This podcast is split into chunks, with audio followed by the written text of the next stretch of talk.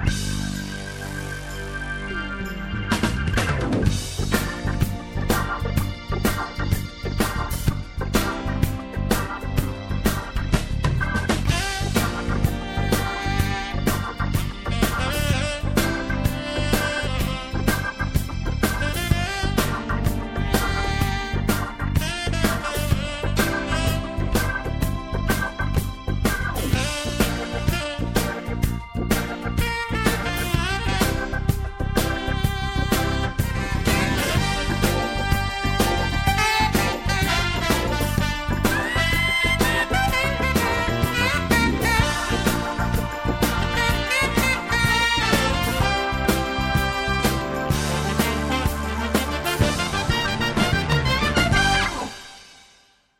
Hallo und herzlich willkommen zum zweiten Hörbuch der Treppenstufen-Verkaufsmethode.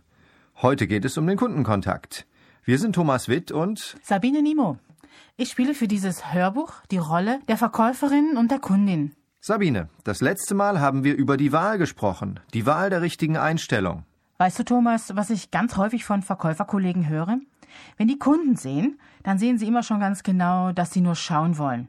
Sie glauben, sie erkennen vom Weiten, ob der Besucher etwas kaufen will oder nicht. Irgendwie scheinen diese Verkäufer einen ganz besonderen Blick dafür zu haben. Ich weiß auch nicht. Oft ist es halt so, dass diese Kunden dann auch gar nicht angesprochen werden. Und man weiß überhaupt nicht, ob sie etwas kaufen wollten oder nicht. Oder fühlten die sich dann wirklich belästigt, wenn man sie anspricht?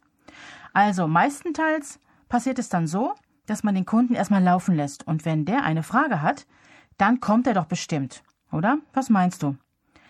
Also manche sehen ja nun wirklich nicht so aus, als ob die echtes Interesse hätten. Also dann warte ich wirklich erst auf den nächsten Kunden und der ist dann bestimmt viel, viel interessanter für mich. Ja, Sabine, das waren alles gute Beispiele von Verkäufern, die nicht die richtige Einstellung zum Kontakt haben. Denn egal wie der Kunde gerade wirkt, was in seinem Kopf vor sich geht, können wir nicht wissen. Wir haben ja das letzte Mal über Kommunikation geredet. 90 Prozent dessen, was beim anderen ankommt, sind die Körpersprache und Stimme. Das heißt, wenn ein Verkäufer entschieden hat, der will sowieso nur gucken, dann wird er durch seine eigene Körpersprache und seine Stimme kommunizieren, lieber Kunde, du willst bestimmt nur gucken. Und das wird sowieso nichts. Und all die Sachen, die du eben gesagt hast, die werden dann wahr. Wie kann man es pfiffiger machen? Man kann seine Einstellung folgendermaßen wählen. Man sagt sich, Mensch, jeder, der hier durch den Laden läuft, interessiert sich schon mal für Möbel. Ob er nun jetzt kauft oder später. Pfiffige Verkäufer wissen, dass jeder Mensch in der Bundesrepublik statistisch gesehen im Durchschnitt 400 Euro pro Jahr für Möbel ausgibt. Das sind 4000 Euro in zehn Jahren. Und die Verkäufer, die das so sehen, sehen einfach Potenzial durch den Laden laufen. Ob die Besucher nun jetzt kaufen oder später, ist ihnen erstmal egal. Sie wissen, ich muss an die Besucher rankommen, ich muss dafür sorgen, dass der Besucher mich kennt, dass er mich nett findet. Dann habe ich nämlich auch eine Chance, dass er später bei mir kauft. Oder jetzt. Diese Verkäufer verhalten sich wie Gastgeber auf einer Party. Sie fühlen sich dafür verantwortlich, jeden Besucher persönlich zu begrüßen, ob er nun kaufen will oder nicht. Denn Sie wissen, auch Besucher, die erstmal abweisend sind, haben zu Hause Möbel stehen. Außerdem weiß ein Verkäufer, der sich das Ganze überlegt hat, dass der Kunde in der Regel nicht unbedingt beraten werden will. Die Kunden haben meistens Angst vor dem Kontakt. Wir wissen auch, wir müssen ihn beraten, damit der Kunde eine vernünftige Entscheidung treffen kann. Diese Art von Verkäufern nimmt sich dann immer nur das nächste Etappenziel vor und damit kommen sie mit über 90 Prozent in den Kontakt. Das Problem, das wir heute auf vielen Kaufhausflächen haben, ist, es prallen einfach zwei Gegensätze aufeinander. Der Kunde hat ein Ziel im Kopf, er will Möbel schauen. Und zwar mit dem folgenden Plan. Er will so lange durch Möbelhäuser laufen, bis er sein Traummöbelstück gefunden hat. Dass das funktioniert, wird ihm suggeriert von den Großflächen und von Ikea, wo einfach sehr, sehr viele Möbel stehen und die Verkäufer sich zurückhalten mit der Beratung. Was will aber eigentlich der Verkäufer? Also mal ganz ehrlich, ich als Verkäuferin möchte natürlich auf jeden Fall verkaufen. Das ist mein Ziel. Und mein Plan?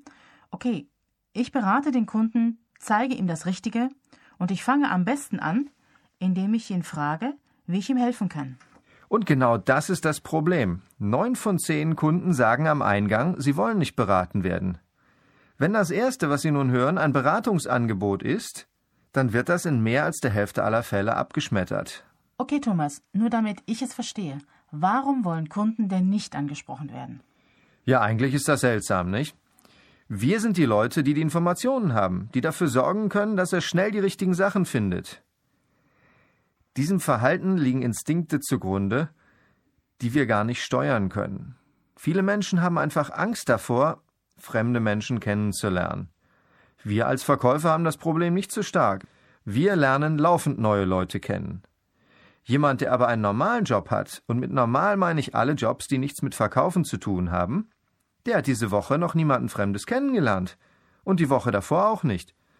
Und hat einfach Angst vor diesem Kontakt.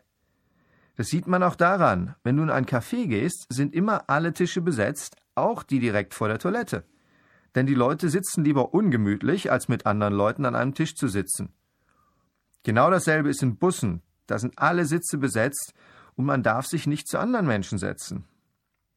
Ein weiterer Grund, warum die Leute sich nicht ansprechen lassen, ist, dass die Kunden sich davor fürchten, dass der Kontakt mit uns dazu führt, dass sie beraten werden und dass sie dann entweder etwas kaufen oder uns ein klares Nein geben müssen.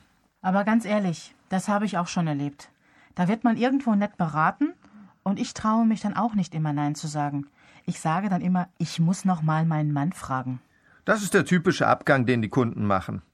Sie wissen, dass sie durch die Beratung beim Verkäufer eine Erwartungshaltung ausgelöst haben. Und ihnen ist es dann unangenehm, klar zu sagen, dass sie doch nicht kaufen. Sie fürchten sich deswegen vor dieser verbindlichen Beratung und wollen sich lieber unverbindlich umschauen. Außerdem denken viele Kunden, sie können ohne Beratung kaufen. Sie haben das vielleicht mal bei IKEA gemacht. Da geht das ja auch. Außerdem funktioniert das auch bei einigen Großflächen, da steht zum Teil ein und dasselbe Modell in fünf verschiedenen Zusammenstellungen, da können Sie das dann einfach so kaufen, wie es da steht. Aber bei uns brauchen Sie einfach die Beratung. Dann gibt es noch einen Grund. Jeder von uns hat doch schon mal Sachen gekauft und sich nachher darüber geärgert, oder? Ja, das ist mir auch schon mal so gegangen. Mein Speicher ist voll davon. Wir haben alle Angst davor, zu viel Geld auszugeben oder dass wir vielleicht etwas kaufen, obwohl es woanders noch schönere Ware gibt. Oder dass wir eine Qualität kaufen, die dann doch nicht stimmt oder zu viel bezahlen. Kurz, der Kunde fürchtet sich vor dem sogenannten Kaufkater. Es gibt einen Saufkater und es gibt einen Kaufkater.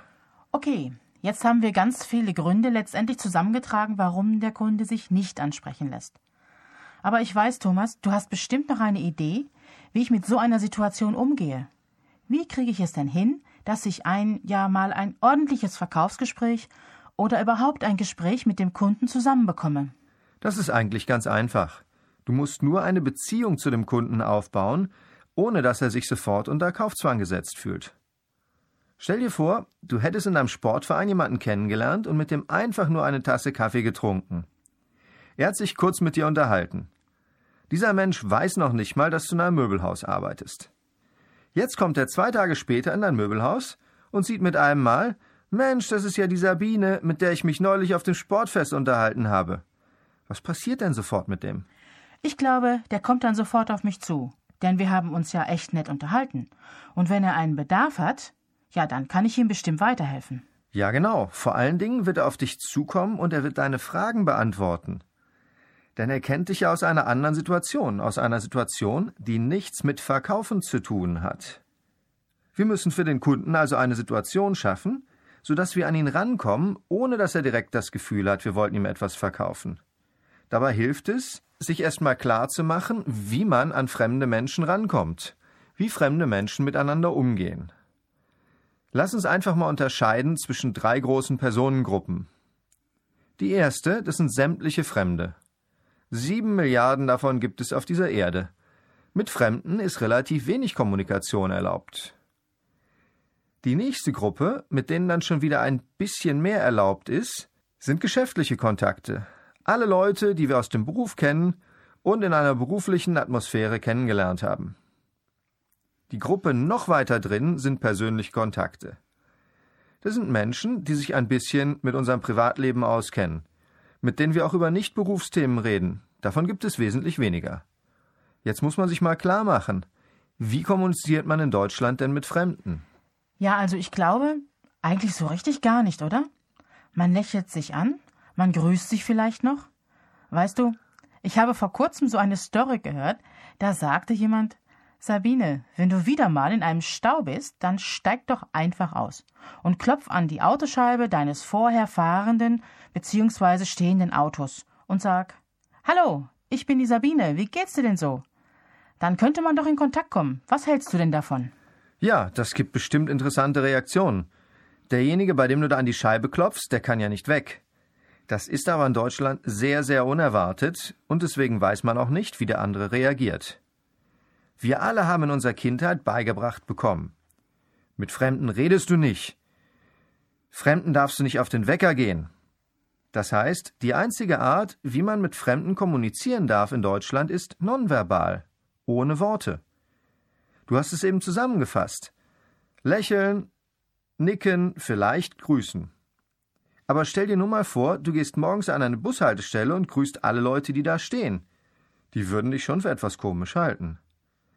Also, die Menschen, die da bei uns in den Laden kommen, sind erstmal Fremde. Das heißt, wir sollten darauf achten, dass wir so Kontakt aufbauen, wie das in Deutschland nun mal gang und gäbe ist. Nicht sofort über das Geschäft sprechen, sondern Blickkontakt, nicken, lächeln, grüßen.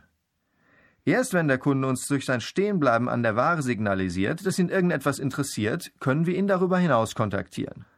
Jetzt gibt es ganz klare Regeln, wie wir Leute, die wir nicht kennen, ansprechen dürfen. Wir reden in der Regel nicht sofort über private Themen und wir reden auch nicht sofort über Geschäftliches. Wir machen sozusagen Smalltalk. Wir reden über das Wetter, über die Umgebung und genauso empfiehlt es sich, den Kunden anzusprechen. So wie du Leute an der Bushaltestelle ansprechen würdest, wenn der Bus nicht kommt und man eine halbe Stunde steht und sich fürchterlich langweilt. Zum Verkaufen müssen wir ja mit dem Kunden mal zumindest auf eine geschäftliche Basis kommen. Das heißt, wir müssen mit den Menschen reden. Auf der geschäftlichen Basis haben wir folgendes Problem. Da sind nur geschäftliche Themen erlaubt. Mit Leuten, mit denen wir nur eine geschäftliche Beziehung haben, reden wir in der Regel nicht über private Sachen, über Hobbys, über Kinder, über unser Zuhause. Welche geschäftlichen Themen gibt es denn so beim Möbelverkaufen? Also da würde ich erstmal sagen, ja, erstmal die Ware. Und dann vielleicht noch Lieferzeit und Service. Ja, und verschiedene Stoffauswahlen. Und natürlich der Preis. Und das ist, wie ja wirklich jeder weiß, für den Kunden das Aller, Allerwichtigste. Oder, Thomas? Genau, Sabine. Auf der geschäftlichen Ebene ist eigentlich der Preis das Einzige, wonach der Kunde gehen kann. Denn die Ware, die wir haben, die steht in fünf anderen Möbelhäusern rundherum natürlich auch. Das heißt, auf der geschäftlichen Ebene gibt es nur eine Sache, die der Kunde richtig vergleichen kann und über die er das Angebot unterscheidet, und das ist der Preis. Das heißt, die geschäftliche Ebene ist eine extrem unangenehme Ebene, um auf ihr zu verkaufen. Wenn der Kunde das rein als Geschäft betrachtet und er kriegt von dir das, was er haben will, nämlich eine gute Beratung und einen Preis, dann macht es für ihn doch sehr, sehr viel Sinn, das Haus wieder zu verlassen. Ja, und das ist es ja, was oft passiert. Kunden schreiben sich dann immer alles auf. Und letzten Endes wollen sie dann noch drüber schlafen oder nachmessen. Oder mit dem Partner sprechen, der sicherheitshalber nicht da ist. Das höre ich ganz oft. Genau. Und was sie dann tatsächlich machen, ist ja nicht nach Hause zu fahren und zu schlafen, sondern sie fahren in andere Möbelhäuser. Die Kunden wissen, dass wenn jemand mit einem Preis unser Haus verlässt, es für ihn nur billiger wird. Wenn der Kunde zu uns wiederkommt, werden wir in der Regel uns noch etwas anstrengen, etwas für ihn zu tun. Und wenn er zu anderen Häusern geht mit der Information, welches Modell er will und welchen Preis er von uns hat, dann wird es auch nur billiger, da die anderen uns unterbieten. Wir müssen also versuchen, über die geschäftliche Ebene hinaus an den Kunden ranzukommen. Das heißt, mit ihm auf die private Ebene zu gehen. Hm, was meinst du denn? Was sind denn so die richtigen Themen? Wie muss ich mir das vorstellen? Private Ebene. Ich kenne den anderen doch gar nicht. Über den Einstieg in die private Ebene reden wir am besten in der nächsten Stufe. Da geht es nämlich um die Bedarfsermittlung der Ist-Situation. Wie ist das Leben des Kunden jetzt? Zunächst einmal sollten wir uns aber aus diesem Thema merken. Erstens, mit fremden Leuten kann man in Deutschland keine Geschäfte machen und auch nicht reden. Zweitens, die Kunden, die durch unsere Häuser laufen, wollen in der Regel nicht angesprochen werden. Zumindest die Mehrheit nicht. Wir müssen sie aber ansprechen, damit sie eine vernünftige Entscheidung treffen können. Drittens. Das tun wir, indem wir sämtliche Regeln beachten, die in Deutschland üblich sind. Insbesondere erst Blickkontakt aufnehmen. Nicken, lächeln. Viertens. Dann über einen Gruß und unverfängliche Themen erstmal an den Menschen rankommen. Bevor wir also über die Ware reden, sollten wir sicherstellen, dass der Kunde erstmal uns als Mensch kauft, dass wir so weit an den Kunden herangekommen sind, dass er uns so sympathisch findet, dass er gerne mit uns durch die Ausstellung geht, sich gerne mit uns unterhält und uns dann auch so weit an sich ranlässt, dass wir ihn beraten können. Das heißt, dass er sich für eine Bedarfsermittlung öffnet. Prima, Thomas. Also wenn ich das richtig verstanden habe, ist das richtige Vorgehen beim Kontakten, dass ich Blickkontakt aufnehme dass ich lächle und somit einen Kontakt aufnehme. Und dann, wenn der Kunde in der Ausstellung steht, kann ich mit ihm über unverfängliche Themen sprechen. Und was ich richtig toll fand, war die Idee, als Gastgeberin auf einer Party zu agieren. Dass ich ihn wirklich ganz freundlich, nett begrüßen kann. Ich nehme mir dadurch selber den Druck weg.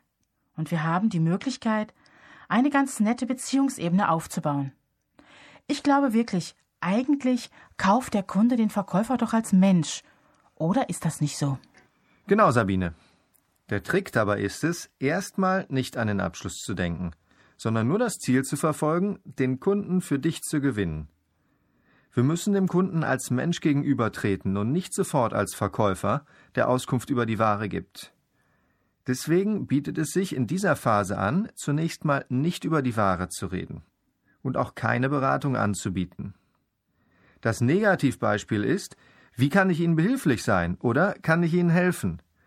Dieser Satz hat schon mehr Umsatz kaputt gemacht als die letzten drei Rezessionen. Es hat übrigens auch keinen Zweck, einen Kunden, der mürrisch ist, der vor uns wegläuft oder der nicht mit uns reden will, nach seinen Produktwünschen zu fragen. Oder zu versuchen, ihn zu beraten. Denn er will in diesem Geisteszustand sowieso nicht kaufen. Mürrische Kunden, abweisende Kunden müssen wir erstmal öffnen damit wir überhaupt eine Chance haben zu beraten. Gut, Thomas, jetzt haben wir genau geklärt, wie die Vorgehensweise ist. Ich bin jetzt mit meinem Kunden in einem guten Kontakt. Wir lächeln beide. Und wie geht's jetzt weiter? Okay, das heißt, wir sind jetzt auf der Stufe, dass der Kunde sich so weit geöffnet hat, dass er mit uns über Gott und die Welt redet. Noch nicht über den Grund seines Besuches. Aber er hat keine Angst mehr vor dir, er will auch nicht mehr weglaufen. Jetzt wollen wir natürlich wissen, warum er hier ist. Und wir wissen ja, die sind alle im Haus, um nach Möbeln zu schauen. Nicht unbedingt um zu kaufen, aber nach irgendetwas wollen die schauen. Deswegen bietet sich auch hier die erste Frage an. Wonach möchten Sie sich umschauen? Wenn wir uns die Frage mal angucken, hat die mehrere Funktionen. Erstmal ist es eine offene Frage. Sie beginnt mit einem W-Fragewort. Wonach möchten Sie sich umschauen? Diese offenen W-Fragen kann man nicht mit Ja oder Nein beantworten. Das Problem bei geschlossenen Fragen, wie zum Beispiel Suchen Sie etwas Bestimmtes, ist es, dass man sie mit Ja oder Nein beantworten kann. Und der Kunde sagt nun mal wesentlich öfter Nein als Ja. Ein weiterer Vorteil dieser Frage ist es, dass sie den Einwand des Kunden vorwegnimmt. Der Kunde will uns ja gerade sagen, ich möchte nur mal schauen. Und wir sagen dem Kunden, lieber Kunde, das ist doch völlig klar, dass du nur mal schauen möchtest. Wir fragen ja auch nur wonach. Der Kunde nimmt damit keine Beratung an, was er ja auch in der Regel nicht will. Wir fragen nur, wonach möchten Sie sich umschauen? Ein Vorteil ist auch, dass wir als Verkäufer in der Frage gar nicht vorkommen. Der Kunde will ja in der Regel erstmal alleine gucken. Das heißt, wenn er auf diese Frage antwortet, hat er noch lange nicht Ja zu einer Beratung gesagt. Es ist also für ihn wesentlich leichter, auf diese Frage zu antworten. Das ist ja wirklich interessant. Also ich nehme alles das, was der Kunde sagt, auf und spreche ihn dann mit seinen eigenen Worten wieder an, indem ich sage, wonach möchten Sie sich umschauen? Weil das Schauen hat er mir ja schon gesagt. Genau. Wir holen den Kunden da ab, wo er ist. Der Kunde will nur mal schauen. Und wir holen ihn mit seinen eigenen Worten ab, statt ihm das Beratungsangebot mit dem Satz Kann ich Ihnen helfen oder Wie kann ich Ihnen helfen vor den Kopf zu knallen. Denn das will er ja in der Regel nicht. Prima. Wenn ich das gemacht habe und der Kunde erzählt mir aber, also dass er wirklich, wirklich erstmal schauen will, was mache ich denn dann? Das ist kein Problem. Es gibt einige Kunden, die in dieser Situation noch mauern, also noch nicht sagen, wonach sie sich umschauen möchten. Wichtig ist es dann, sofort den Druck rauszunehmen. Da empfiehlt sich eine Technik, die wir Puffer nennen. Und zwar Puffer wie die Puffer in einem Eisenbahnwaggon, die die Wucht des Aufpralls abfedern. Wir sagen dem Kunden einfach einen Satz, der ihm klar macht, lieber Kunde, du bist doch okay so. Was man da zum Beispiel sagen kann, ist, dass Sie nur schauen wollen, ist doch völlig okay. Dafür haben wir doch die Ausstellung. Viele Kunden wollen wie Sie einfach nur mal sich Anregung holen und es macht ja auch Spaß, Möbel zu gucken. Das heißt, wir machen dem Kunden einfach klar, lieber Kunde, du bist okay so, wie du bist. Wir tun das so lange, bis der Kunde wieder entspannt ist, was wir an einem rhythmischen Nicken erkennen können. Der Kunde bestätigt uns das, er hat uns verstanden und lässt sich weiter auf ein Gespräch ein. Genau, denn wir bestätigen ja erstmal dem Kunden, dass wir ihn verstanden haben. Er möchte nun mal schauen und das ist so in Ordnung. Und irgendwann bestätigt er dann unbewusst durch sein Nicken, dass wir uns jetzt wieder auf einer Wellenlänge befinden. Wenn wir soweit sind, können wir sofort mit einer zweiten Frage nochmal nachschieben. Da bietet sich die Frage an, wonach schauen Sie denn speziell? Ah, Thomas, du hast ja schon wieder dieses Schauen eingebaut, richtig? Ha, genau. Eigentlich unterscheidet sich die zweite Frage von der ersten nur durch das Wort speziell. Was für den Kunden das Ganze, ja, halt etwas spezieller macht. Der Fragetrichter wird es schon ein bisschen enger. Und die meisten Kunden gehen dann mit und erklären dir, was sie möchten. Oder wie geht's dann weiter? Die meisten Kunden auf jeden Fall. Denn die meisten Kunden haben sich weder morgens überlegt, dass sie sich auf keinen Fall ansprechen lassen, noch lassen sie sich besonders gerne ansprechen. Aber nettes und konsequentes Verhalten setzt sich nun mal durch. Es gibt noch ein paar ganz wenige, die auch nach der zweiten Frage mauern. Die suchen dann verzweifelt nach dem Gegensatz von speziell, denn die Frage war ja, wonach schauen Sie denn speziell? Und sagen lustigerweise oft, ich schaue nur ganz allgemein. Für mich intern im Spaß sage ich dann, die gehören zur Allgemeinen, was ja eine große Tageszeitung ist, und sorge auch da wieder dafür, dass sie sich erstmal wieder entspannen. Ich mache Ihnen mit einem Puffer klar, allgemein zu schauen gibt es hier sehr viel. Sehen Sie, wir haben über 200 verschiedene Garnituren oder über 50 verschiedene Küchen. Da können Sie sehr, sehr lange schauen. Und damit sorge ich dafür, dass der Kunde sich wieder entspannt. Wenn er dann entspannt ist, fasse ich mit einer Alternativfragetechnik nochmal nach. Und das ist der letzte Versuch, den ich da unternehme. Schauen Sie eher nach einer Garnitur oder nach einer Schrankwand, nach einem Sessel oder nach einem Couchtisch. Ich frage einfach mit Alternativen ab alle Möbel, die in der Ausstellung stehen.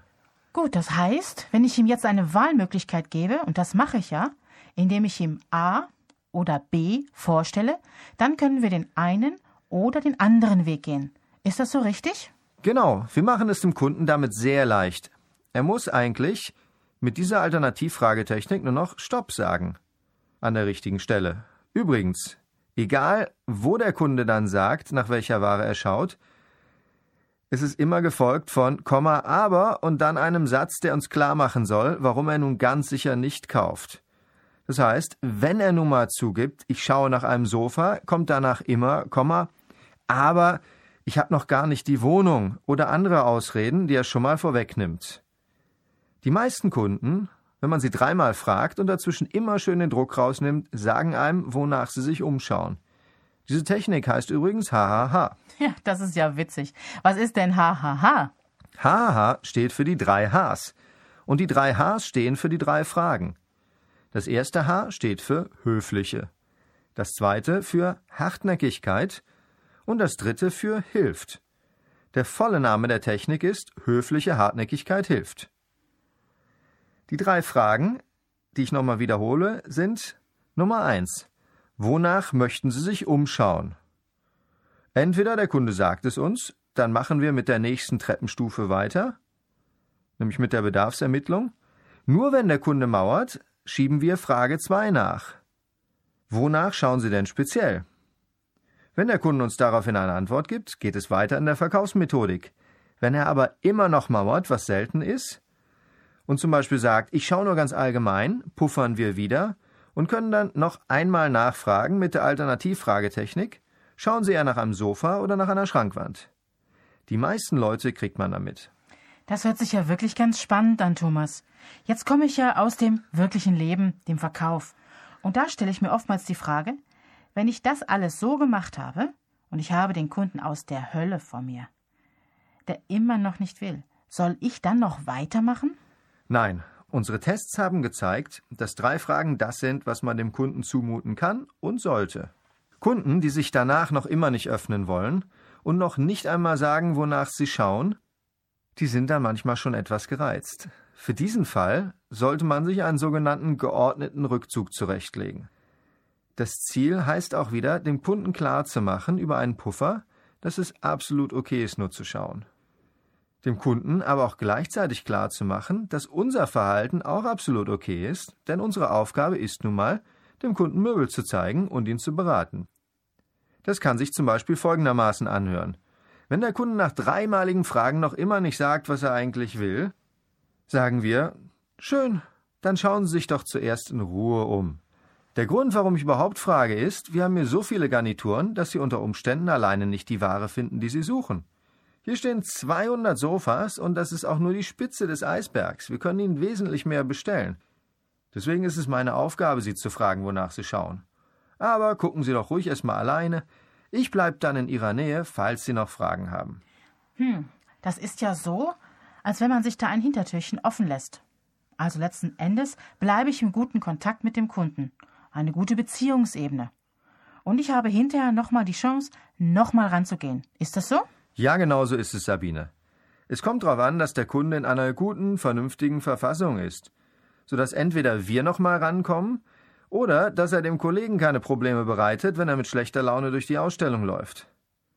Was sich in der Praxis auch gezeigt hat, ist, dass dem Kunden sein eigenes schroffes Verhalten oft unangenehm ist und sie dann aktiv den Kontakt suchen und uns Fragen stellen. Sabine, lass uns das doch einfach mal üben. Du spielst mal eine Kundin, die sich jetzt wirklich dreimal hintereinander nicht öffnen will, so dass wir die HHH-Fragetechnik einmal ganz vormachen können.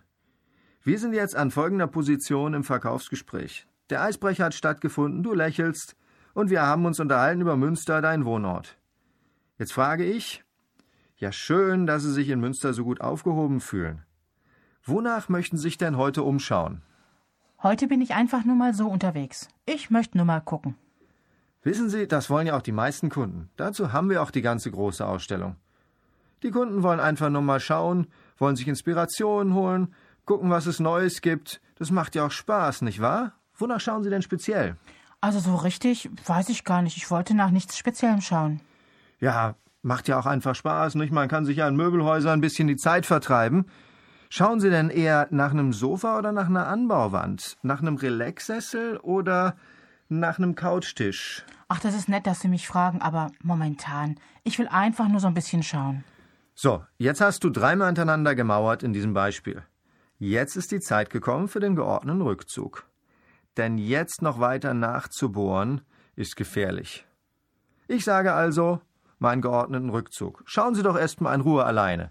Wissen Sie, der Grund, warum ich Sie frage, ist, wir haben hier so viele verschiedene Sofas und außerdem ist das nur die Spitze des Eisbergs. Wir können Ihnen über hundertmal mehr bestellen. Deswegen ist es meine Aufgabe, Sie zu fragen, was Sie genau suchen damit ich Ihnen dabei helfen kann. Aber schauen Sie ruhig erst mal alleine. Ich bleibe dann in Ihrer Nähe, falls Sie noch Fragen haben.